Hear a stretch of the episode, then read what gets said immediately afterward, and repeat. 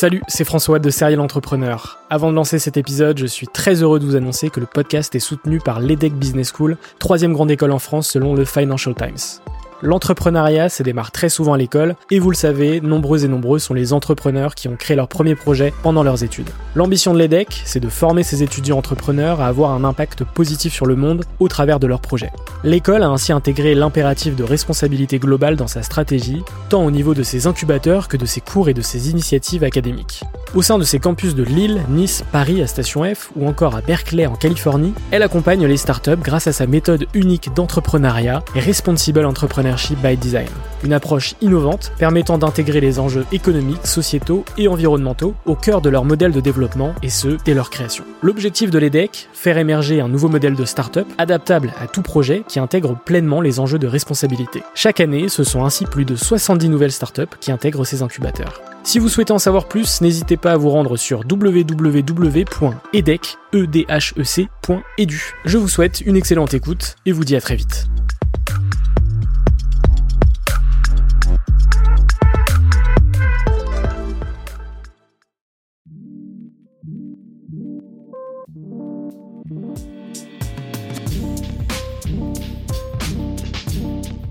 Salut à toutes et à tous, c'est François Lay et vous êtes sur Serial Entrepreneur, le podcast des entrepreneurs. Dans ce 41e épisode, j'ai échangé avec Chloé Hermary, fondatrice et CEO d'Ada Tech School. Aujourd'hui en France, seulement 10% des élèves des formations tech et informatique sont des femmes. Les stéréotypes genrés et culturels autour du code sont encore lourds. Ada Tech School, c'est une école de programmation pensée pour les femmes, mais ouverte à toutes et à tous. Au tout début de notre échange, Chloé m'a dit L'entrepreneuriat, avant de le faire, je n'y ai jamais pensé. Avant d'entreprendre, Chloé a eu un parcours de bon élève, malgré deux années de classe préparatoire très difficiles, et fera ses études au sein de HEC Paris. C'est après des expériences en finance et au sein d'une start-up à New York qu'elle lance son premier projet, Talent.me, un bilan de compétences pour les jeunes. Elle se rend vite compte que le projet ne pourra pas décoller, la cible étant difficile à convaincre. Passionnée par l'éducation et déterminée à vouloir repenser le système éducatif de l'informatique, Chloé créera Adatech School en septembre 2018. Et dans cet épisode, Chloé vous raconte notamment son histoire, de ses années difficiles de classe préparatoire à aujourd'hui, l'histoire d'Adatech School, comment a-t-elle créé une école d'informatique, qu'est-ce qu'une école de code féministe, l'histoire d'Ada Lovelace, la femme qui a inspiré le nom de son école, ou encore ses meilleurs conseils pour entreprendre. Un grand merci à Chloé pour son temps et pour cet échange très cool Nul doute qu'Ada Tech School sera un succès. Avant de lancer l'épisode, vous pouvez me soutenir très facilement en laissant 5 étoiles sur Apple Podcast, en partageant le podcast autour de vous, ou encore en vous abonnant via la plateforme audio de votre choix, Spotify, Deezer, Apple, Google. Quant à moi, je vous souhaite une très bonne écoute et je vous retrouve lundi prochain pour un nouvel épisode. Bah, bonjour à tous et bienvenue sur Serial Entrepreneur, le podcast des entrepreneurs. Aujourd'hui, je suis très heureux d'accueillir Chloé Hermary, qui est la fondatrice d'Adatech School. Euh, alors, Adatech School, on aura l'occasion euh, d'en savoir plus dans ce podcast. C'est une école d'informatique féministe.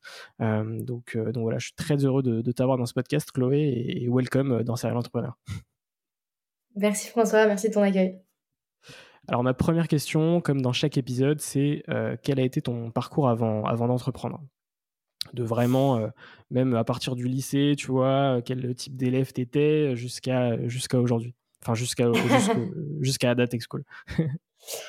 Euh, moi, j'ai un parcours de, de bon élève. Euh, j'ai euh, j'ai été une bonne élève. Alors, ce qui est assez marrant et, euh, et en plus, je pense que c'est quelque chose sur lequel je que je combats un petit peu parce que c'est c'est vraiment pas du tout une bonne mentalité d'être un bon élève quand tu veux quand tu veux être entrepreneur. Euh, J'étais plutôt élève dissipée à qui les parents ont dit non ma fille, tu seras pas le clown de la classe, tu seras première de classe. donc bah j'ai décidé d'être première de classe. J'ai bossé comme il fallait. Euh, j'étais euh, ouais, j'étais bonne élève, j'ai fait prépa. Euh, j'ai fait prépa et à ce moment-là vraiment enfin l'entrepreneuriat c'est moi ça, ça, avant de le faire en fait littéralement avant de le faire je n'y ai jamais pensé. Euh, et donc j'ai fait une prépa commerce en me disant euh, tu rejoindras à ce moment-là je vais bosser dans la mode. Et, euh, et donc du coup j'ai fait une prépa. Et, et ce qui a été très difficile en prépa j'étais dans une prépa assez euh, sélective, conservatrice, euh, compétitive. Euh, et j'ai extrêmement mal vécu ces deux années. Ça a été une gifle de la bonne élève, tu vois, qui faisait, qui en faisait pas trop, pour qui tout coulait, etc. et la gifle de la prépa. Et, vraiment, pas, pas seulement une gifle de oh, c'est difficile, il faut bosser quoi. C'est moi j'avais je me suis pas fait d'amis en prépa. Euh, je sortais plus. Je suis passée, j'étais dernière de promotion. Euh, j'ai eu des, des, soucis familiaux, j'ai eu des soucis personnels, j'ai eu des soucis euh, en classe. Euh, je me sentais pas soutenue. Et vraiment, tu vois, le l'erreur 404 de, euh, en fait, je, je, je, sais, je ne sais plus qui je suis, je sais pas quels étaient, euh, perdre, tu vois, tes, tes fondamentaux. Euh, et donc là, grosse, euh, grosse déprime. Hein. Euh, moi, j'ai été accompagnée et tout par un, je vais voir un psy, etc. Donc grosse claque. Et, et néanmoins, beaucoup d'obstination. j'ai suis pas quelqu'un qui abandonne beaucoup. Et, et mes parents m'avaient dit, hein, franchement, arrête, j'étais vraiment enfin, mentalement plus bien. Et, euh, et, je me suis fixée de, finir en me disant, écoute, tu auras, ce que tu veux, tu auras ce que tu peux. Et, euh, j'ai passé mes concours et j'ai eu, euh, j'ai HEC. Donc c'était, euh, c'est un des trucs, c'est, bizarre à dire, mais c'est une des joies du coup euh, les plus intenses de ma vie, puisque complètement par surprise, le fruit de, voilà, littéralement d'un acharnement pendant, pendant ces deux années et, euh, et du coup l'intégration dans cette école. Euh, donc du coup vraiment, euh, mis à part ça, et si je vous le, enfin, tu vois, si je le raconte pas, je peux te dire vraiment parcours, parcours nickel de la, de la bonne élève. Euh, mais la bonne élève qui, en fait, la bonne élève qui, qui s'est pris une, une, gifle et qui comprend en fait que, et c'est vraiment ce qui s'est passé en prépa, euh, et c'est un, un, des, un des, quelque chose qui nourrit énormément le projet d'Adatex School, euh, c'est que, en fait, en prépa, au-delà du fait que ce soit difficile, j'avais un environnement dans lequel je me sentais pas bien, en fait, dans lequel je ne croyais pas en moi. Et ce que j'ai appris, c'est que euh, quand tu ne te crois pas en capacité, quand tu n'es pas, dans un endroit dans lequel tu t'es en capacité, en fait, tu ne peux pas. Euh, et je pense que euh, je l'avais vu quand je donnais des cours à, euh, au lycée et que j'ai continué à donner des cours pendant très longtemps. Euh, on peut se retrouver dans des situations d'études, puis après professionnelles, dans lesquelles on est mis en échec par le contexte, par l'environnement, par les gens, euh, par des, enfin même parfois voilà un, euh, un truc psychologique. Et c'est c'est hyper violent et, euh, et c'est des moments où en fait on, on peut plus. Et je trouve que du coup bah le plus important c'est de retrouver des environnements dans lesquels tu te sens capable parce que sinon tu ne peux pas être capable. Ouais, non mais c'est clair. Et puis tu, tu dis que tu as un parcours assez normal, mais finalement euh, pas, pas tant que ça, puisque tu as, très mal vécu ces, ces, deux années de prépa et potentiellement c'est ces deux années aussi qui t'ont forgé pour la, la, suite aussi potentiellement. Ouais, ça m'a rendu vraiment, ça m'a rendu vraiment tenace. euh, ça m'a vraiment, ouais, ça m'a, en vérité, et, euh, et ça je l'ai retrouvé ensuite quand j'ai monté, j'ai monté ma boîte. Euh, c'était ouais c'était l'acceptation de euh, d'avancer dans la dans un peu dans la douleur à certains moments. Et en se disant que ça pouvait et ça ça allait payer. Et pour le coup ce que j'ai appris par la suite c'était bon euh, avancer dans la douleur mais comprendre quels sont tes tes leviers de motivation et pourquoi tu le fais. Moi la prépa c'était finir c'était tu veux pas abandonner de toute manière, à la fin des fins, en vrai, tu, tu risques rien. Enfin, tu vois, il y a un moment, on risque pas sa vie, on risque rien. Euh, t'auras, tu vas en sortir et t'auras ce que t'auras et, euh, et voilà. Et puis on n'en parlera plus et tu pourras dire que tu l'as fini, quoi. Et ça, c'était mon levier de motivation, c'était de ne pas abandonner et c'était d'obtenir ce que je méritais euh, par rapport à mon effort. Et, euh, et ça, par, dans l'entrepreneuriat, voilà, ce qui m'a ce qui m'a suivi, c'était le fait d'être tenace dans des moments difficiles et de voir aussi de d'obtenir ce que tu le, fruit de ton effort en fait par la suite. Hmm.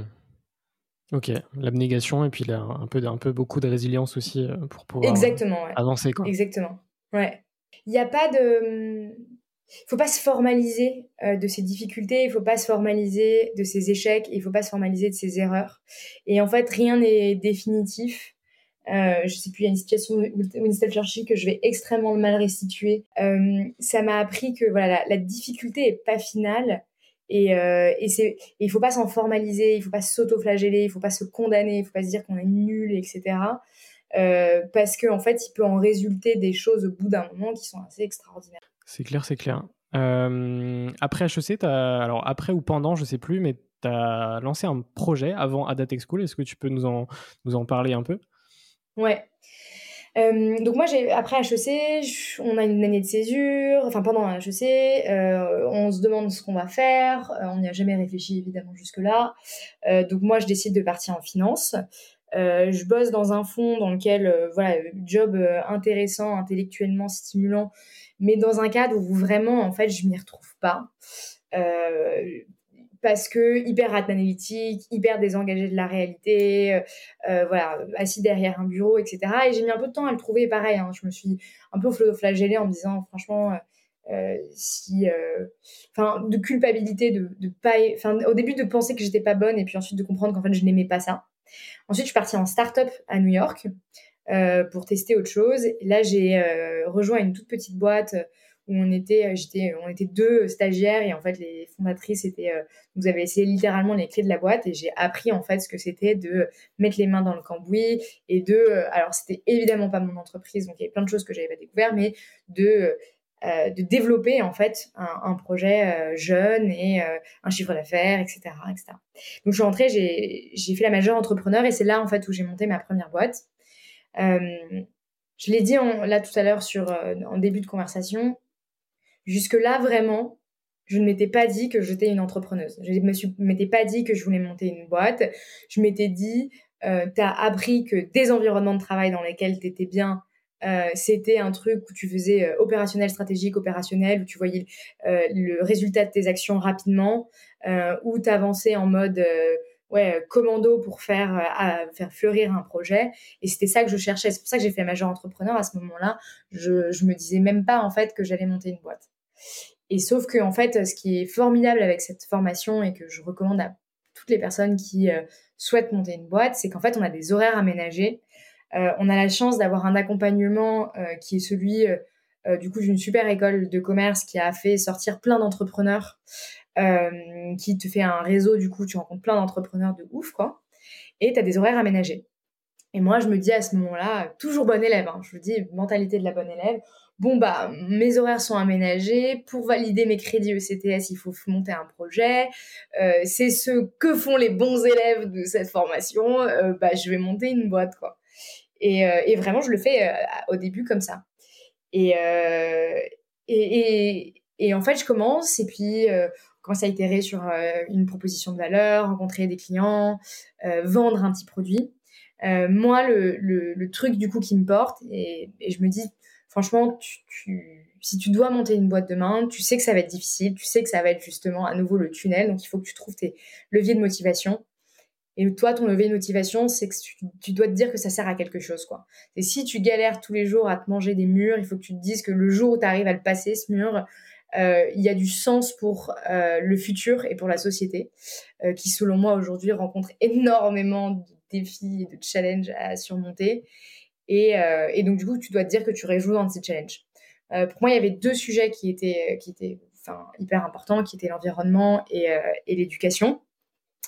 avec une formation de commerce, honnêtement, franchement, l'environnement, j'avais, j'avais pas de, vision, par contre, sur le secteur de l'éducation, j'en avais une. J'avais vécu des trucs difficiles. Je m'étais un peu laissé porter par le, le, parcours de la bonne élève. Et au moment de sortir de ses études, je vois tous mes potes qui se demandent un peu quoi c'est asservi, euh, où, j'en suis, qui suis-je, qu'est-ce que je veux faire et tout. Donc un vrai questionnement sur le sens qu'on donne à sa formation, à son orientation, dans quelle mesure on est vraiment acteur, actif, engagé dans ce qu'on fait. Et puis j'avais donné vachement de cours avant et du coup euh, j'avais euh, observé aussi la douleur qu'on pouvait vivre à l'école et que j'avais vécu par la suite. Mmh. Et donc je me suis dit bah voilà, tu veux réfléchir à comment en fait on peut on peut reconnecter l'éducation avec l'engagement actif des apprenants. Et j'ai monté une première boîte qui était des euh, bilans de compétences pour les jeunes, euh, des formations de deux jours pour trouver ton orientation de manière en trouvant tes valeurs, tes talents, en attaquant des sujets de gestion de stress, de confiance en toi, etc. Bref, un bilan de compétences en se disant, pourquoi on le fait à 40 ans quand on fait un burn-out et qu'on ne le fait pas à 18 quand on demande de faire des choix à ce moment-là super impressionnant quoi. Super. Et, et comment t'en es arrivé à Datex School justement? Parce que cette, ce premier projet, ça a duré un peu moins d'un an, si, si je dis pas de bêtises. Absolument. J'ai monté ça avec une copine de promo. On a vendu des formations du coup à des parents. Euh, ça a été aussi, ça a été le moment où j'ai appris que en fait entreprendre, je pouvais le faire parce que le jour où euh, bah, fallait vendre, donc du coup j'ai créé un, des Eventbrite, j'ai décroché mon téléphone, j'ai appris à vendre. Ce qui est, quand tu fais une école de commerce, en fait tu n'apprends pas à vendre. donc j'ai commencé à décrocher mon téléphone pour parler à des parents, etc. et les convaincre de mettre leurs enfants chez chez moi. Euh, et j'ai fait ces trucs ouais, de, d'entrepreneur, de, main dans le cambouis, de bah, en fait, je vais tester si mon idée, elle marche et si elle se vend. Euh, elle s'est vendue.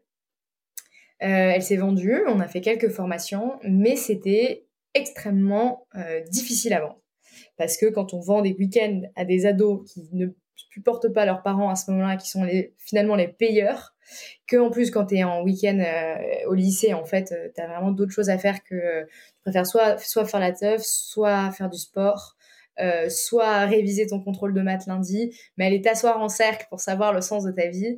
Euh, si tu veux, c'est le cadet de tes soucis à ce moment-là. donc, produit extrêmement difficile à, vendre. Euh, et, et, donc, du coup, bah je veux dire, pas des motivations, mais euh, des corrélations entre l'ambition que j'avais initialement, qui était une observation sur l'éducation, etc., l'apprentissage, l'engagement, et en fait ma réponse qui était difficile à vendre, partielle, euh, avec un impact difficilement euh, mesurable et vendable, parce que tu vois qu'ils aient trouvé leur voie, ça ils peuvent me rappeler dans 6 ans, 10 ans pour le faire, mais souvent c'est pas du jour au lendemain. Euh, et donc, produit très difficile à vendre, marché difficile, etc. Euh, business model pas très, pas très, pas très facile. Et, euh, et donc, du coup, on a décidé d'arrêter. Et moi, à ce moment-là, du coup, jusque-là, je pensais pas pouvoir dire que j'étais entrepreneur, mais en fait, en l'ayant fait, j'ai eu, enfin, l'expression que j'utilise, c'est j'ai eu l'impression de mettre les doigts dans la prise. en fait, contrairement à, tu vois, le la différence entre ce que j'ai ressenti quand j'ai bossé en finance et le boulot que j'ai réalisé pendant cette petite année, en fait, ça avait juste rien à voir. Euh, et le sentiment de, euh, de toucher à une zone de talent, d'idées, de créativité, de te lever tout le matin, d'avoir des convictions sur quelque chose, d'être content de parler à tes clients, euh, d'être content de parler, d'essayer de, découper encore le problème, de mieux comprendre ton marché, de vendre. Je me suis rendu compte que j'adorais vendre. Et du coup, je me suis dit, en fait, je, et puis en plus, là, j'avais trouvé un, j'avais trouvé un marché, un problème qui, qui me portait vraiment, quoi, sur lequel j'ai fait une thèse, etc. Donc, euh, et donc, j'ai décidé de, de relancer un nouveau projet euh, et de me dire que, en fait, le parascolaire et la formation à côté de l'école, c'était un pansement. Euh, que le vrai sujet, il était de réinventer l'école. Je pense que ce dont voilà, ce que j'avais souffert dans le premier problème, c'était dans le premier projet, c'était euh, la dissonance entre mon ambition et, la, et, en fait l'offre, ce qu'on proposait. Et là, je me suis dit, je veux réaligner en fait l'ambition avec euh, ce qu'on propose. Et vraiment, le vrai sujet, c'est de réinventer l'école.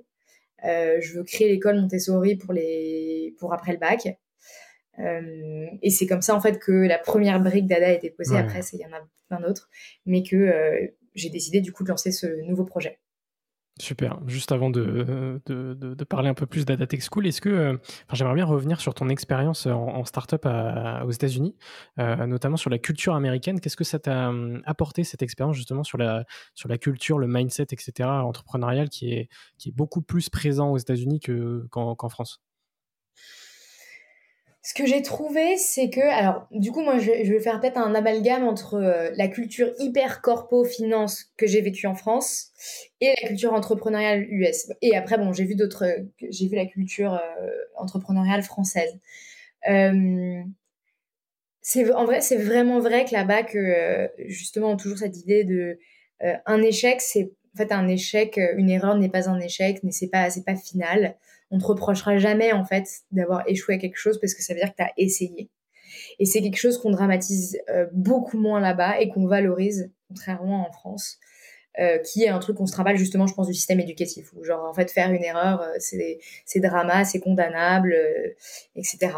Et, et je trouve que à partir du moment où tu dédramatises l'erreur, euh, tu libères énormément de choses, tu libères énormément d'ambition, tu libères énormément euh, de, de volonté à faire des gens, de, euh, leur capacité à se mouiller, à s'engager, etc. moi, j'ai en fait, ce qui s'est passé aux États-Unis, c'est qu'on avait deux fondatrices. Donc, une était chez, une des fondatrices était à plein temps chez Goldman Sachs, et une des fondatrices était enceinte. Et on était euh, deux stagiaires à faire la boîte et euh, elles venaient de lever un tour de 1 million. Elles nous ont laissé les clés de la, boîte et, euh, et ciao, bonsoir. Et, et je pense que du coup, il y a aussi moins de. il y a moins de, peut-être de méfiance vis-à-vis de la voilà vis-à-vis de la jeunesse vis-à-vis de, faire des de faire des erreurs etc moi c'est une expérience que j'ai adorée euh, et, voilà, après, il y a plein d'autres choses que je, que je trouve qui sont euh, critiquables euh, dans, aux États-Unis, etc. Mais, mais je trouve vraiment ce, voilà, ce, côté de fais-le, vois, teste, améliore. et, et c'est pas grave, en fait, si tu te plantes. Et, est vraiment important. Et, je pense que l'écosystème français essaie de le développer de plus en plus. Mais le problème, c'est que dans notre, dans notre éducation, on l'a encore vachement. Et moi, c'est toujours une petite voix qui parle dans ma tête et qui me dit. Hein. C'est clair, mais c'est clair que ça progresse. Euh, enfin, ces dernières années, beaucoup plus euh, l'esprit entrepreneurial en France, euh, qui, était un peu inexistant, en tout cas pas très développé dans, les écoles il y a quelques années, quoi. et donc, forcément, on va aborder Adatech School. Donc, tu as, créé ça en septembre 2018. comment justement tu as, lancé, comment ça s'est passé un peu les, premières semaines, les premiers mois de lancement de cette école? Euh, je vais commencer du coup du point de vue de l'entrepreneur et de, du coup dans la lignée de ce que je raconte là, qui est l'histoire en fait de la création. Euh, moi, à ce moment-là où je décide de lancer ADA, de me pencher sur le projet d'école en fait, euh, de réinventer le système éducatif, tout simplement, je suis toute seule.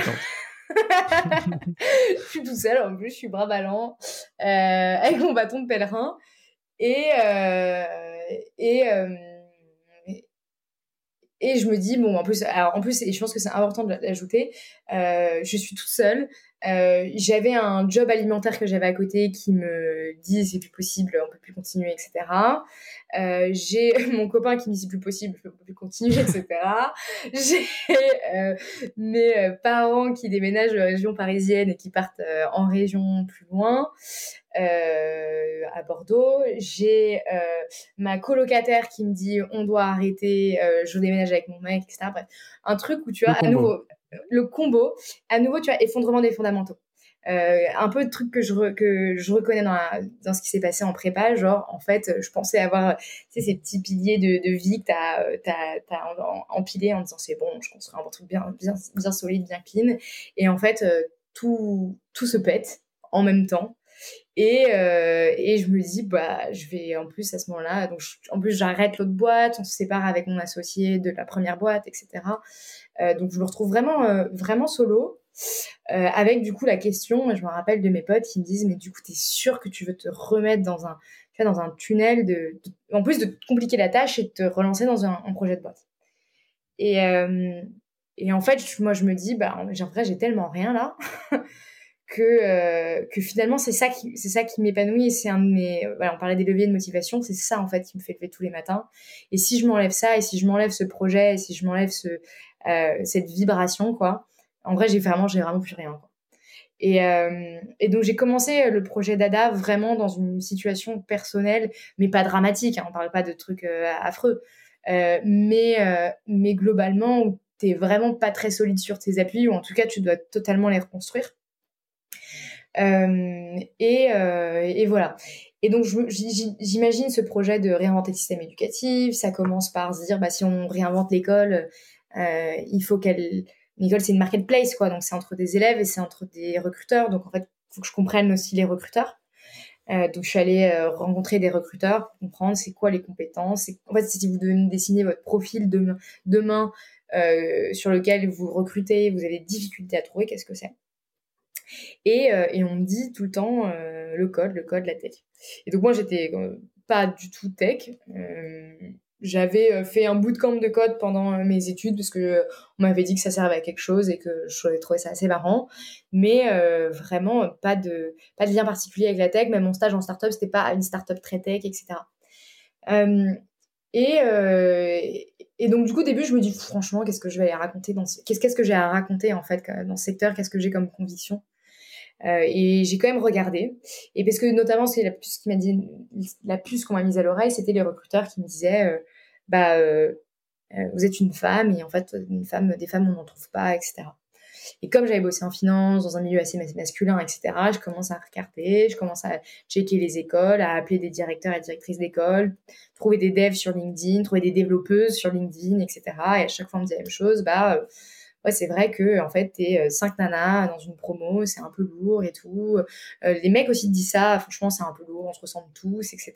Les recruteurs te disent, j'en ai marre, mes, mes équipes, ouais, c'est les usual suspects, on a des problèmes de diversité, on a des problèmes du coup de recrutement, etc. Et je me dis, bah en fait, euh, c'est assez marrant parce que moi, la vision que j'en ai de la tech, qui est ultra cliché, stéréotypée, la raison pour laquelle je me suis dit, mais genre, qu'est-ce que tu vas aller faire euh, créer une école d'informatique. Et littéralement, la raison pour laquelle, en fait, il n'y a pas d'école, il n'y a pas assez de personnes qui se forment à l'informatique et que c'est toujours les mêmes personnes qui se forment là-dedans. Et je me suis dit que ça faisait vraiment sens dans cette idée de reconstruire un système éducatif euh, par lequel tu apprennes par le faire, qui te donne des outils pour adresser les sujets du monde, par lequel tu apprennes à créer, euh, qui soit assez coupé aussi, tu vois, de ce qu'on t'apprend au collège-lycée, et du coup qui te permettent de te réinventer. le code, c'en est un. Euh, voilà, de, réinventer, un, de réinventer euh, une image, un cliché, de donner, euh, de donner accès à des métiers qui recrutent à des personnes qui n'en ont pas. Bref, en fait, le code répondait à tout ça de, toutes les manières. Et je me suis dit, go, on va, en fait, on va aussi réinventer le système éducatif de l'informatique. On va le, on va le repenser de A à Z avec ce projet pédagogique pour qu'il puisse devenir plus accessible, plus inclusif en fait, euh, à des nouveaux profils et qu'on en fait on s'adresse à, de nouveaux viviers de talents qui ne euh, se sentaient pas capables de venir quoi. Et, c'était le projet d'ADA, c'était en septembre euh, septembre 2018. j'ai commencé ce truc toute seule jusqu'à septembre, octobre, novembre, décembre, janvier, j'étais solo. tous les jours, tu mets ton, tu mets ton réveil. Alors j'ai eu beaucoup de chance, j'ai été, j'ai intégré un peu par euh, effet de serpent. En fait, j'ai intégré sur mon ancienne boîte l'incubateur Pépite Île-de-France des, étudiants entrepreneurs à Station F. Et donc j'avais pitché mon ancienne boîte qui pour le coup voilà on avait vendu on avait une histoire j'avais une histoire à raconter je l'ai avec cette boîte et en arrivant j'ai hop j'ai reconstruit à zéro mais du coup ce qui était ouf c'est que j'avais en fait j'avais un, un, lieu dans lequel travailler tous les matins dans lequel me lever avec des gens autour de moi avec voilà une émulation etc et, euh, et du coup, bah, j'ai passé quatre mois euh, à rencontrer des gens, euh, rencontrer des, voilà, des recruteurs, des directeurs d'école, des devs, faire des recherches. j'avais été hyper bien formée à HEC sur toute la partie, tu vois, structuration d'idées, test and learn, proposition de valeur, test, etc., MVP, machin. Et donc, du coup, j'ai fait ça pendant quatre mois jusqu'à ce qu'au bout d'un moment, alors déjà, un, je voyais que ça prenait. C'était le début de la vague Femtech, etc. Euh, et, euh, et, après tout ce qui s'est passé socialement, d'ailleurs sociétalement à côté. Euh, mais en gros, voilà, nouveau new féminisme, femtech, etc. Donc ça avait quand même globalement beaucoup d'écho. C'était un bon time to market, on va dire. Et, et de l'autre, au bout d'un moment, en fait, j'ai fini par rencontrer Yannick François, que j'ai associé au Capital, et qui était un dev de 20 ans d'expérience en tech, euh, de 7 ans d'expérience en pédagogie, avec une vision de ouf sur Montessori, Freinet, etc. Donc énorme match en termes de euh, vision pédagogique. Et avec lui, en fait, euh, bah, j'ai commencé à construire des petits formats d'ateliers, puis ensuite le programme. On a testé les formats sur des vacances gratuitement, etc. Moi, j'ai commencé à bricoler un site en no-code. Euh, sur lequel on racontait euh, notre manifesto, euh, le programme dans les très très grandes lignes, avec onglet candidature. Et puis on a commencé à en parler partout autour de nous, faire des réunions d'information. on a eu la chance aussi d'être accompagné par The Family. Et donc The Family nous prêtait une salle et on faisait des réunions d'information toutes les deux semaines chez The Family où on présentait la formation. Et là, on a commencé à recevoir des candidatures. Et donc, euh, bon, après, je, je, m'arrête là, mais c'est comme ça qu'on a, on arrive à, cette euh, première promo du coup. Comment euh, comment tu l'as vécu toi C'est l'arrivée de cette première promo? Parce que c'est c'est quand même euh, super marquant lorsque tu crées une école de recevoir la première promo. C'est un peu un premier aboutissement du, du, projet, on va dire. Ouais. À nouveau, pour être honnête, c'est comme quand je disais que je voulais pas croire ou voir que j'étais entrepreneur. Euh, jusqu'au jour où ils ont poussé la porte, j'ai pas cru qu'il allait avoir une promo. genre vraiment, je me suis dit. En fait, il y a eu un moment où vraiment je me suis dit quand même, j'ai l'impression que ça, ça, ça, arrive ce truc. Il y a eu vraiment des périodes où je me disais, mais c'est je, je vois, enfin, je vois pas comment cette chose peut se concrétiser. J'avais un peu ce truc qui, qui me répète, qu'on m'avait répété dans la tête pendant la formation, l'importance de l'exécution, l'importance de l'exécution. Et je sais pas pourquoi j'avais une voix qui, qui, qui me disait dans ma tête, genre, tu, tu n'exécutes pas. Enfin, je pense que pendant neuf mois, j'avais une voix qui me disait, genre, mais tu n'exécutes absolument pas, qu'est-ce que tu fais? Euh, et, euh, Mais parce qu'un projet d'école, en vrai, c'est un gros projet et qu'avant que la personne pousse ta porte, euh, t'as, enfin, t'as, t'as pas grand chose, quoi.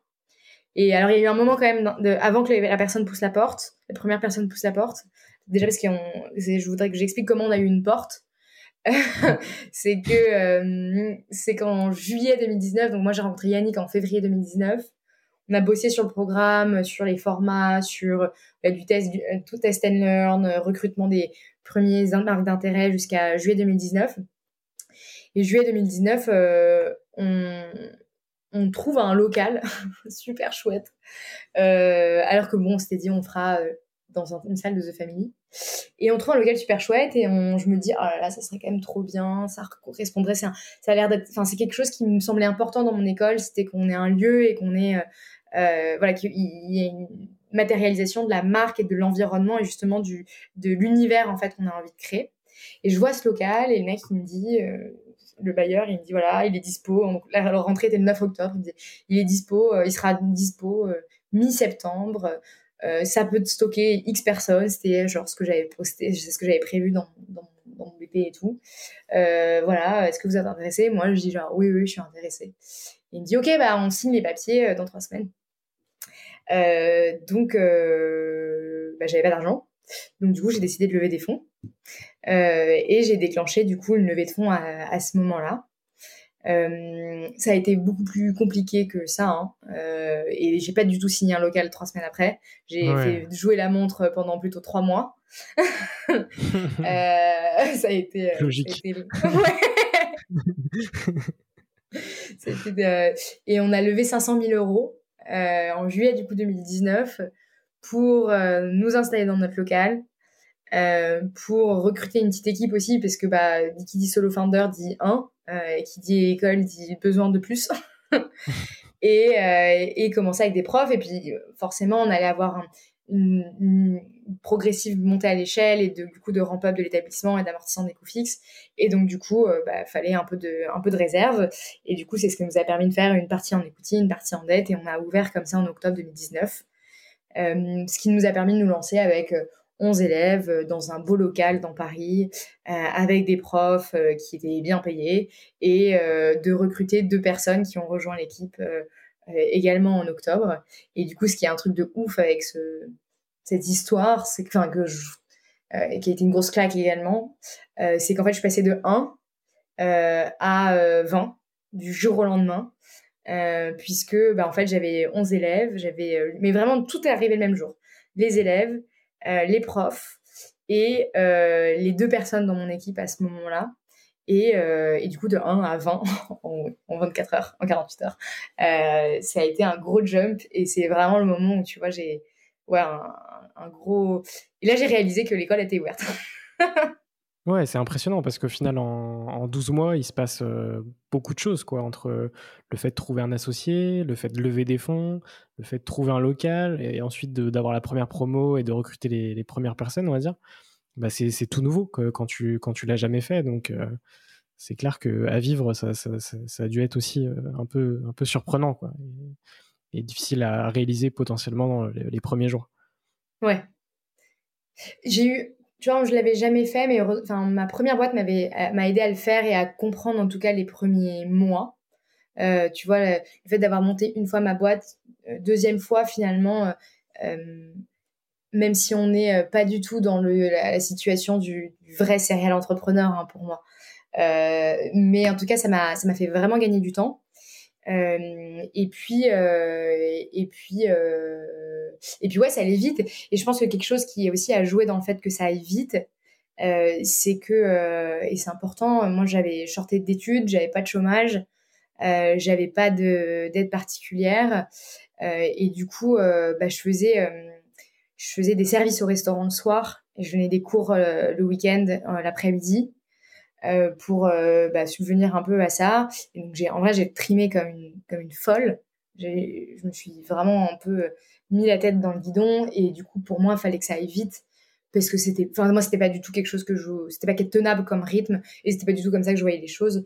Mais en tout cas euh, voilà je pense que le l'absence d'argent euh, te fait aussi aller euh, cavaler quoi. Et, et, ma prochaine question c'est quelques mois après comment s'est passé enfin quel a été l'impact de de la pandémie qu'on connaît tous sur sur Ada? Nous il y a eu il y a eu la pandémie il y a eu un autre truc donc nous on fait trois rentrées par an euh, une en octobre, une en janvier et une en mai. Euh, et on avait vachement d'espoir sur janvier. On se disait, voilà, la première, c'est la plus dure. La deuxième, ça sera, ira mieux. Et en fait, entre-temps, il y, a eu, euh, il y a eu les gilets jaunes, il y a eu les grèves. On avait construit à ce moment-là toute notre stratégie de confiance, d'acquisition autour de la confiance et donc autour du fait de venir voir l'école, d'assister à des réunions d'information, de, voilà, de rencontrer des profs, etc. Euh, et, en fait, avec les grèves, etc., c'était impossible, etc. Euh, je pense que aussi c'est beaucoup plus difficile de remplir une promo que ce qu'on imaginait à ce moment-là. Et, euh, et, du coup, bah déjà, on fait une deuxième promo en mai, en janvier à, à 3. Ils arrivent et puis quelques mois après, ils arrivent en janvier, quelques deux mois après, du coup, shutdown mondial, Covid, etc. je trouve qu'il y a, enfin, on a dû passer à l'école à distance, il n'y avait pas de doute, fallait qu'on ferme, etc. Euh, je dirais pas que le plus dur. Alors, déjà, en fait, quand on existe depuis 4 mois, on n'a rien à réinventer. Euh, donc, euh, finalement, se réinventer au bout de 4 mois, c'est franchement, il y a, voilà, c'est peanuts, quoi. T'es hyper agile. donc, voilà, donc au fond, au fond, ça nous a pas demandé beaucoup d'efforts. ce qui a été dur, c'est pour les élèves euh, parce que en fait quand tu t'engages sur une formation dans laquelle tu penses que tu vas passer neuf mois et qu'en fait tu as ce truc super bizarre et puis en fait le premier confinement c'était quand même beaucoup plus violent que les deux suivants c'est qu'on savait pas ce qui se passait etc enfin il y a eu des nous on a quand même des gros cas de déprime de gens qui ont euh, euh ouais qui ont arrêté de venir pendant des semaines etc donc ça ça a été très difficile. Ça a été c'est plus les élèves en eux-mêmes et le fait de tenir la route et on les, euh, on les appelait, on les motivait, etc. Mais ça a été, euh, voilà, ça a été vraiment, vraiment, vraiment difficile. et paradoxalement, il y a un autre point qui, est, qui était positif. Et là, à nouveau, je parle en tant que par le biais de, de l'entrepreneur, entrepreneuse. c'est que moi, en fait, j'avais pas décodé le fait que, du coup, ce fameux passage de, de 1 à 20, euh, de notre école, elle est quand même hyper ouverte, c'est un grand open space, etc. En fait, euh, en fait, ça m'avait épuisé. Mais en fait, après le grand sprint euh, de l'avant-rentrée, du 1 à 20, de la réorganisation de 1 à 20, de découvrir ce que c'était le management, de découvrir ce que c'était les problèmes, la facturation, le paiement, les salaires, les machins, etc. En fait, moi, le moment où le confinement est tombé, j'étais euh, rompue et vidé et j'avais l'impression d'avoir été tellement genre euh, tractée par l'opérationnel que en fait j'avais beaucoup, beaucoup de recul et de et de hauteur sur ce que je faisais. Et en fait, moi, j'ai découvert un truc que j'ai adoré, c'est le télétravail. et le télétravail, c'est formidable euh, pour un entrepreneur et pour, euh, voilà, en tout cas une CEO.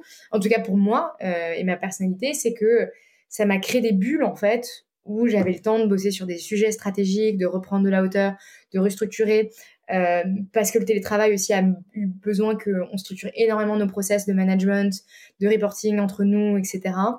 Euh, que c'est un sujet qui m'a passionné en plus à faire et que du coup qui a été forcé par l'occasion. Et en fait, euh, moi j'ai jamais, je, je me suis jamais senti, j'ai jamais autant affirmé mon rôle de CEO et compris ma boîte et comment je voulais la construire et mon, voilà, ouais, mon rôle en tant que CEO que grâce à ce confinement et aux opportunités que ça a créé pour moi de recul et organisation interne. Et, et, du coup, pour moi, ça a apporté, personnellement, ça a apporté des choses super. Et je pense que bah, pour la boîte, du coup, aussi beaucoup. Ok, trop cool. Et en termes d'organisation, justement, est-ce que vous êtes passé en mode. Euh, euh, enfin, est-ce que vous avez créé un programme potentiellement 100% digital ou est-ce que c'est en réflexion euh? C'est en réflexion. nous, aujourd'hui, on propose une formation en deux ans parce qu'on forme des devs logiciels, parce qu'on a la vision d'être une école d'informatique. et que on sait que la pénurie, elle se situe vers des profils qui sont expérimentés, mais qui ont euh, un solide bagage technique, et ça le deviendra, ça sera de plus en plus comme ça en fait, avec l'émergence des euh, d'un côté du no-code et de l'autre en fait des besoins techniques de plus en plus euh, de plus en plus experts et poussés. et du coup, en fait, on, propose une formation qui est relativement longue. Et, c'est vraiment une de nos convictions pédagogiques que l'apprentissage du code, ça, se fait sur le temps long. Euh, et du coup, en fait, le truc, c'est que si tu passes ça en ligne, c'est violent, en fait. Une formation longue, euh, seule chez soi, en termes de rythmique et de motivation, c'est violent. Ou alors, tu t'adresses à une population qui a un bon chez soi, euh, qui avec une pièce fermée, potentiellement du coup plus âgée, potentiellement plus riche aussi. donc du coup c'est aussi une autre histoire qui à construire et donc c'est pas du tout quelque chose qu'on exclut. Mais je pense que hum, pour l'instant, on a une mission et une vision qui situe sur euh, euh, l'école quoi et euh, la formation. et, peut-être que voilà, on, va probablement bientôt développer des modules d'initiation pour te donner envie et te donner envie de rejoindre l'école et de comprendre que c'est fait pour toi. Mais pour moi, une formation en deux ans de chez soi, c'est c'est dur. Ok. Euh, j'aimerais parler maintenant du fait que Adatech School, c'est une école d'informatique féministe. Euh, c'est quoi justement une école euh, d'informatique féministe? Est-ce que tu peux nous en dire plus là-dessus? Ouais. Alors, vous, avez compris l'objectif qui était de dire, en fait, on n'a pas assez de femmes dans l'informatique, on n'a pas assez de diversité dans l'informatique, donc en fait, on va aller répondre à ce problème de diversité. Moi, moi je pense que la diversité dans l'informatique, c'est pas qu'une question de baguette magique et de dire euh, on va faire des écoles de femmes où on va dire aux femmes de venir et hop, ça sera fini. Euh, je pense que c'est un problème qui est beaucoup plus insidieux, euh, qui est beaucoup plus latent et beaucoup plus systémique et qui demande une réponse beaucoup plus complexe, mais au même titre que euh, pour moi, les problématiques de discrimination aujourd'hui, qui sont de plus en plus, alors non, il y a des discriminations largement visibles et vocales, etc., mais il y a aussi beaucoup de discriminations qui sont tues. Euh, on grandit quand même euh, à l'école en France quand on nous dit vous êtes tous égaux, noir ou blanc, femme ou homme, mais non, la discrimination ça n'existe pas, c'est l'égalité, liberté, égalité, fraternité. Et en fait, du coup, ça, ça tait beaucoup en fait euh, de, bah, de discrimination dans les faits. Et c'est ça qui du coup aujourd'hui euh, pour moi on, a besoin de solutions qui sont de reconstruction euh, et qui sont des solutions bah, systémiques plutôt que des solutions one shot etc.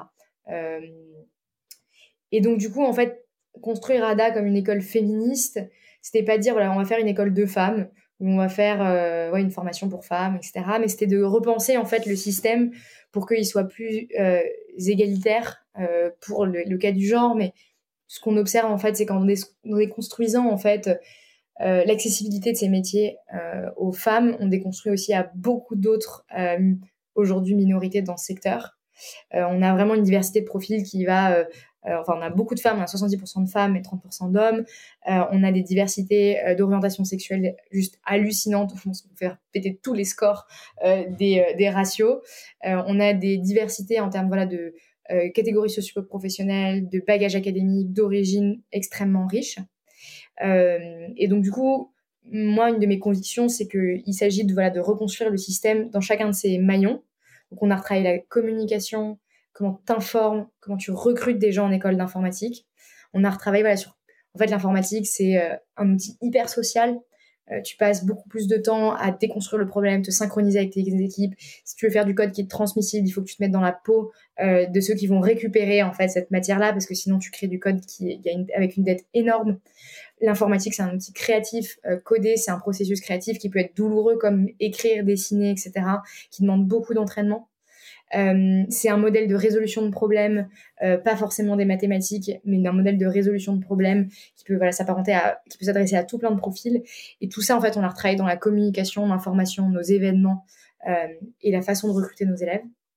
Ensuite, il y avait la façon comment on les accompagnait, comment on les accompagne d'ailleurs, sur la pédagogie, l'environnement, comment tu valides les compétences, quelle est ta relation avec les profs, quelle était la relation à la compétition, à la comparaison. Et euh, comment voilà comment on te met dans un état de, de test and learn euh, sans dramatiser l'échec euh, comment on valorise le fait que tu as ta façon de faire à toi et c'est important de cultiver ce, jardin intérieur que tu es et que tu as. Et troisième point avec quelles entreprises on travaille pour que en fait parce que c'est le sujet c'est aussi la rétention des talents pour que les entreprises et en vrai on est sur un super momentum en ce moment euh, capte qu'en fait, il y, a une, voilà, il y a une part de reconstruction de culture, de process, euh, d'organisation interne, euh, de définition de l'excellence, euh, etc., qui est à faire pour que, bah, en fait, il y a aussi de la rétention et que cette diversité, elle soit incluse, inclus, et elle se, elle s'épanouisse dans ton entreprise, parce que sinon, en vrai, ça sert à rien et tu perds tout et tu as perdu tous tes efforts. Quoi. Ok, mais, mais c'est clair que du coup, il y a une immense euh, partie de sensibilisation en amont de, de, l'école, justement, même euh, potentiellement auprès des parents, euh, je pense. Enfin, un, un, peu un changement des mentalités sur le, métier de. Le métier, enfin, les, tous les métiers liés à l'informatique. Ouais, carrément. On bosse avec quelques assos dessus. Je pense qu'il y a beaucoup de travail à faire encore je pense que c'est ultra dur de faire euh, changer la mentalité de générations qui n'ont pas eu. Enfin, je pense que et en plus pour leurs enfants, ouais, le truc c'est le plus difficile. Enfin, moi du coup, je l'ai vu avec ma première boîte. Toucher à l'orientation de tes enfants euh, et leur parcours d'études, waouh, c'est le truc le plus, c'est le truc le plus difficile pour un parent à accepter de déconstruire quelque chose et se dire, ok, il va faire ce, il ou elle va faire ce qu'elle veut. Mon fils sera infirmière et ma fille sera ingénieure, tu vois. ouais. Hardcore. Euh, par rapport à, Ada, justement, c'est vrai qu'on n'en a pas parlé, mais euh, Ada, c'est pour Ada Lovelace, qui était la première développeuse de, de l'histoire. et c'est vrai que je pense que il y a peu de gens le savent potentiellement que c'était une, une, femme la première développeuse de l'histoire. Est-ce que tu peux nous en dire un peu plus sur elle et comment ça t'a inspiré justement pour, pour le nom de, de cette école? Ouais. Euh, quand on a dû trouver le nom, ce, ce, passage très important pour un entrepreneur de trouver le nom de ta startup, euh, du coup on cherchait une référence qui casse un peu avec la culture geek euh, très connue dans l'informatique, qui est la culture la plus, la plus connue, et tu dis informatique, tu penses à ça, quoi. Et d'aller chercher euh, quelque chose de pertinent, mais qui, voilà, qui casse un peu le, les codes euh, du genre et qui fasse potentiellement une référence à quelque chose de féminin. et en fait, et en fait, il y a plein de femmes qui ont marqué l'histoire de l'informatique. c'est un peu l'histoire, et c'est pour ça aussi que on dit que c'est une école féministe, mais c'est un peu le cours de l'histoire. L'histoire est toujours écrite par les gagnants. Donc, euh, on a euh, largement occulté les personnes issues des minorités, les femmes, etc., des grandes contributions euh, scientifiques, etc. Je sais plus, il y a un vaccin, en fait, qui a été totalement inventé par une nana. Et c'est ses collaborateurs qui ont mis le, le, mot dessus. D'ailleurs, il y a pas mal de sujets sur... la NASA, je crois qu'il y a eu un sujet récemment où en fait il y a quelqu'un qui a récupéré enfin le travail qu'elle avait fait. Bref, euh, du coup, on allait voir du côté de l'histoire de l'informatique et en fait, euh, Ada est effectivement considérée comme la mère de l'informatique. Alors, c'est pas tout à fait une dev parce que euh, Ada Lovelace est une comtesse du 19e siècle, donc il n'y avait pas du tout d'ordinateur à ce moment-là. Mais c'était une mathématicienne passionnée, de, passionnée de maths, de calcul, qui du coup faisait une, une discipline qui n'était pas tellement réservée aux femmes à cette époque-là, mais qui, enfin c'est encore plus marrant que ça, mais son père était Lord Babbage, qui était un, un, poète qui a trompé allègrement la mère d'Ada Lovelace. Donc Ada Lovelace a dit la, poésie, ça rend les gens fous, donc du coup tu vas faire des maths. Donc c'est comme ça que Ada s'est retrouvée à faire des maths. Euh, et, euh, ça l'a rendue assez malheureuse parce que du coup, c'est pas facile de faire des maths quand t'es une femme euh, à ce moment-là de l'histoire. Et elle a inventé en fait une machine qui permettait de programmer des calculs euh, et qui en fait a été considéré comme le premier algorithme de l'histoire. Euh, et du coup, qui est, elle est considérée comme en fait la mère de l'informatique puisqu'elle a créé le premier algorithme de l'histoire qui est quand même le la puissance de calcul, enfin non, la, instructions de calcul pour un ordinateur. Et, euh, moi, je trouvais que c'était un joli nom, euh, féminin, et qui en fait met en lumière justement toute cette histoire euh, de l'informatique. Il y en a plein d'autres. Hein. Euh, on a une exposition dessus. Et, euh, et que du coup, en fait, on n'est pas obligé d'écrire l'histoire d'aujourd'hui comme on est en train de l'écrire, parce que en fait il y a un passé qui te rappelle que en fait il y a beaucoup plus de diversité et de raisons de en fait on peut pas dire que les femmes n'aiment pas l'informatique quoi euh, et, euh, et, ça crée des rôles modèles pour les plus jeunes et ça euh, décrédibilise ce message que il y a des métiers pour les mecs il y a des métiers pour les meufs exactement c'est clair euh, pour conclure un peu sur, euh, sur cette partie à School, est-ce que tu peux me donner quelques chiffres, quelques stats sur, euh, sur l'école et puis ensuite quels sont les objectifs futurs pour, pour l'école? Ouais. donc on a ouvert en 2019 avec 11 apprenants. Aujourd'hui on en a une soixantaine d'inscrits en formation. On a fait six promotions. On est une équipe d'une dizaine de personnes. Euh, on, euh, on a euh, financièrement, enfin économiquement, on était à l'équilibre pour notre première année. Euh, et du coup, nous aujourd'hui, on est en train d'écrire une nouvelle page euh, pour la société, puisque on est en train de lever un nouveau tour de table euh, qui va nous permettre de préparer l'ouverture d'une deuxième école euh, mmh. en région dans d'ici d'ici un an, on l'espère plus d'un an. Et, euh, et, voilà, donc euh, grossir Paris, euh, recruter l'équipe et préparer, préparer l'ouverture d'un nouvel, nouvel établissement. Super, trop cool. on va pouvoir passer à la partie 3 du podcast sur les rencontres et l'entrepreneuriat. et ma question, c'est peux-tu me citer une ou deux personnes qui t'inspirent le plus aujourd'hui? À chaque fois qu'on me la pose, j'oublie ces gens et à chaque fois je me dis il faudrait que je les note. Moi, en vrai, euh, euh, Alice Zaguri m'inspire beaucoup. Euh, c'est une des cofondatrices de The Family. Elle a un franc-parler et en fait, elle est elle-même et elle, moi, ça m'a fait vachement de bien parce que venant d'un milieu plutôt comme il faut, HEC, c'est l'entrepreneuriat un peu, c'est comme il faut quoi. Et Alice, elle a un peu mis un coup de pied là-dedans et du fait que en fait, ce qui, ce qui était tes tes imperfections, ce qui était tes aspérités, était ta, était ton, ta conviction, était toi, était ce qui faisait que ça allait marcher. Et moi, j'ai trouvé que c'était un des meilleurs conseils qu'on m'avait donné, c'était assumer tes aspérités, euh, parce qu'en fait, c'est ça qui séduit, c'est ça qui engage les gens derrière toi, c'est ça qui crée en fait ton, ton réseau. Euh, et, et, je trouve voilà qu'elle a une façon de euh, s'exprimer, de mener les choses.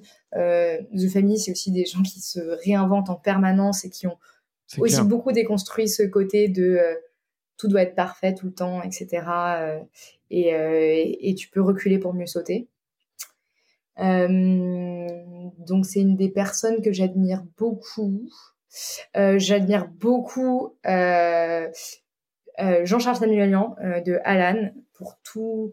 Euh, je ne sais pas s'il est vrai que je dis ça.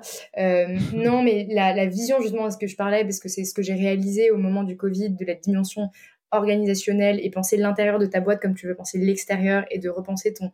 En fait, euh, ton entreprise, euh, et ça me fait penser à Veja, du coup, tu vois, que j'oublie toujours. Euh, c'est dans quelle mesure, en fait, au-delà de ton produit et ce que tu donnes à tes utilisateurs, tu peux aussi le penser à l'échelle de ton entreprise et à l'intérieur? Et pour moi, c'est tellement, tellement important aujourd'hui que tu aies un alignement entre euh, ton équipe, tes équipes et ce que tu racontes au monde et à tes utilisateurs et utilisatrices.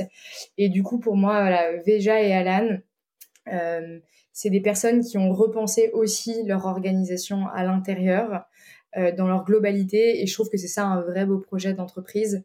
c'est pas seulement tu crées de la valeur non pas seulement par ton offre, mais parce que tu crées à l'intérieur et, euh, pour tes, équipes et pour toutes les personnes, l'intégralité des personnes que tu touches. Et ça, ça me parle beaucoup. Ok, très clair. Euh, deuxième question, c'est quel conseil donnerais-tu euh, aux personnes qui souhaiteraient se lancer? Bah, Moi, je dirais de se débarrasser du, du syndrome du bon ou de la bonne élève, de toujours devoir tout bien faire, que va-t-on en penser, et si ça plante, euh, qui va me regarder et se dire euh, la honte? Donc je dirais, euh, je dirais ouais, se débarrasser de ce, ce, truc un peu lourd et qui sert vraiment à rien quoi. Et ça veut pas dire que on n'a pas d'exigence, hein. ça veut pas dire qu'on veut mieux faire, mais ça veut dire qu'on se débarrasse de cette petite voix de de bon ou de bon élève qui est de bien faire et si etc.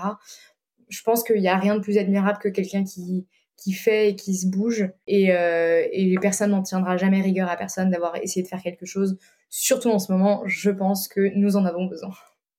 Totalement, totalement, totalement. Euh, on, va, on va pouvoir passer à la dernière partie du podcast avec des petites questions euh, rapides ou pas, hein, parce qu'on est dans un podcast, donc on, a le temps, on a, le temps qu'on veut. Euh, le premier, c'est est-ce que tu as un livre à me conseiller? Il y a un livre que je conseille tout le temps sur le sujet justement du, féminisme, etc. En fait, il y en a deux. Si vous êtes vraiment chaud et là vous êtes dit vas-y j'ai envie de comprendre, il y, a des, trucs. Il y a Sorcière de Mona Cholet qui est trop bien.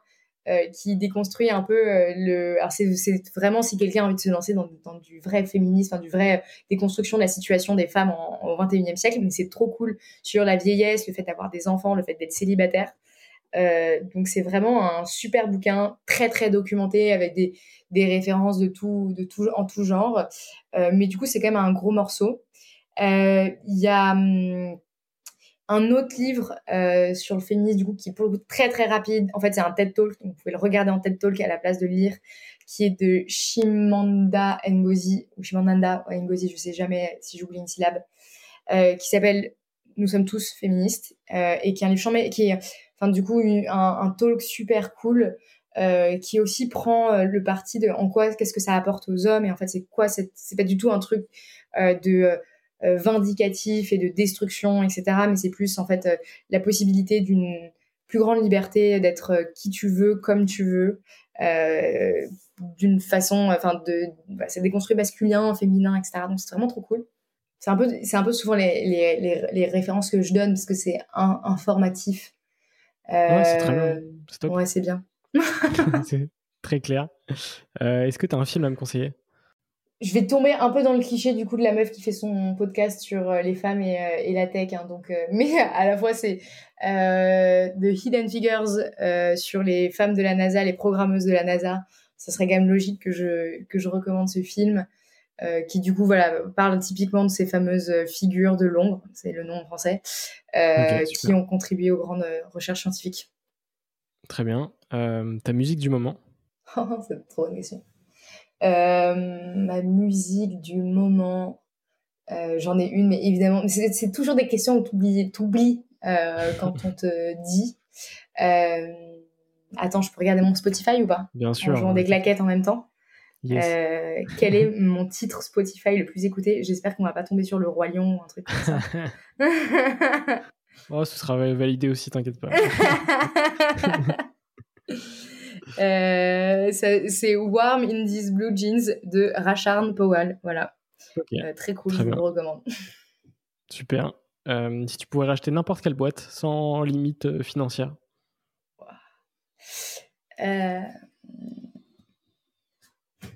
L'éducation nationale. ah non, franchement, celle-là, je m'en, je, m'en occupe pas. Hein. je, la, je, la, je la leur laisse. Euh... Oh, franchement, c'est, hyper difficile. Euh, je sais pas si c'est, je la rachèterais parce que je veux faire une plus-value ou parce que je veux, euh, je crois de ouf au produit. Euh... franchement, je leur dis, c'est nul, mais, mais Alan est une boîte de ouf. je l'utilise, je suis utilisatrice, c'est trop stylé, ça te donne envie de prendre soin de toi et de ta santé. Et j'aime trop la culture, donc je dirais Alan encore. C'est pas très original. Le, message sera passé. Euh, avant dernière question, c'est y a-t-il une question que tu aurais aimé que je te pose mais que je ne t'ai pas posée? Euh, Non. Là, j'ai vraiment, j'ai pas. Eh ben, écoute, on est, on est bien. Et ma dernière question euh, que je, je, demande à chaque épisode aussi, c'est quels sont les entrepreneurs que tu me conseilles pour un prochain épisode? Euh, Marie Taquet d'Iconoclass, euh, c'est aussi dans l'éducation. Déjà eu? Mais non Oui, c'est l'année dernière. Mais super profil. Et en plus, elle a, elle a levé 3 millions aujourd'hui, je crois. Ouais, exactement. Bon, elle, elle les a levés il y a quelques c'est toujours un peu décalé. Oui. Euh, elle a déjà dû dépenser la moitié, je hein. pense. je rigole. non, non, Marie est chambée. Euh, c'est une bonne amie. Euh, tac, tac, tac. Hugo Volpey de Trône, les toilettes. Ok, trop cool. voilà. Business atypique. Business atypique. Trop bien, super. Euh, bah, merci beaucoup Chloé pour cet échange, c'était trop cool. J'espère que, que ça t'a plu. J'espère que ça a plu aussi euh, aux gens qui nous écoutent. Euh, et puis bah, pour les gens qui sont intéressés par Datex School, n'hésitez pas à aller sur, sur, sur leur site. Et puis, et puis sinon, bah, on se retrouve bientôt sur, sur Serial Entrepreneur. Merci beaucoup. Ciao. Cet épisode est déjà fini. Un grand merci pour l'avoir écouté jusqu'au bout. Si cet épisode t'a plu, tu peux me soutenir très facilement en faisant plusieurs choses. Laisser 5 étoiles sur Apple Podcast, ça booste le référencement du podcast. T'abonner via la plateforme audio de ton choix, Spotify, Deezer, Apple, Google, le podcast est présent partout. T'abonner au compte Instagram, serialentrepreneur avec un underscore à la fin. Et puis t'abonner à la chaîne YouTube du podcast qui est à mon nom, François Lay. Je fais également des vidéos où je raconte des histoires d'entreprise. Tu peux même m'envoyer ton feedback à l'adresse françois-serial-entrepreneur.fr. Voilà voilà, on se retrouve très bientôt pour un nouvel épisode. Bisous.